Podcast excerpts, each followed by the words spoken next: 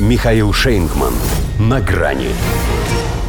Последняя капля. Байден поручил наскрести для ВСУ еще 20 миллионов. Здравствуйте. На грани. Наверное, из резиденции в Кэмп-Дэвиде, где он отмечал Рождество, в частные владения на острове Санта-Крус в Карибском море, где он встретит Новый год, Джо Байден мог добраться и не приходя в сознание в Белом доме но уж очень, видимо, ему хотелось лично присутствовать при этом, пожалуй, действительно историческом моменте. Впервые за время участия Соединенных Штатов в украинской войне госсекретарь Тони Блинкен очередной финансовый транш для ВСУ назвал финальным. Еще сказал 250 миллионов долларов дадим на боеприпасы для НАСАМС, Хаймарс, артиллерии и так по мелочи. И пока все. Баста карапузики, кончились баксы. Он, правда, уточнил, что в этом году. Все-таки надеются в американской администрации, что уже в дебюте следующего дожмут они Конгресс. Хотя пока ничто не предвещает. Республиканцы, по крайней мере, отправились на каникулы в твердом убеждении, что сначала необходимо усилить южную границу, на которой полный швах. Все ходят и ходят, конца края не видно. И только потом можно будет подумать об Украине.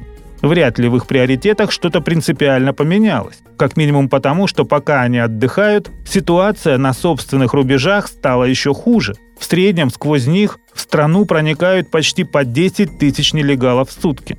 Но даже не кода в исполнении Блинкина стало главным событием конца года. А то, что не прошло и часа, как старый маразматик в стиле «от всего нашего трудового коллектива и от себя лично», полномочиями, предоставленными мне как президенту Конституции и законами Соединенных Штатов, поручил главе Госдепа рассмотреть вопрос целесообразности и соответствия национальным интересам США выделение Киеву дополнительной матпомощи в размере еще 20 миллионов.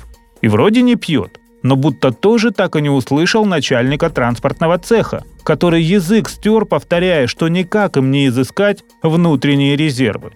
А придется. Зря, что ли, Байден ради этих нескольких строчек в газете на целые сутки прерывал свой праздничный отпуск. Мог, впрочем, и не так пафосно выпячивать свою частную заинтересованность в продолжении конфликта. Если ему так важны эти смерти, взял бы, да и перевел туда по-тихому семейные сбережения. Сыночку бы к этому делу привлек. На двоих-то всяко больше 20 миллионов получилось бы.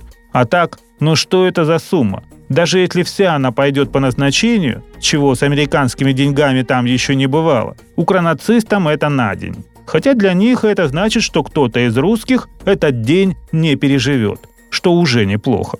К тому же этот байденовский довесок, он ведь такой символичный, как вишенка на торте, как 195 метров после 42 километров, как 14 сотых у числа пи, как считая до трех, после двух на иголочке дойти до ниточка обрывается, иголочка ломается. Но прежде всего, это последняя капля. Осталось только понять, Байден ее из себя выжил или все-таки стряхнул. До свидания. На грани с Михаилом Шейнгманом.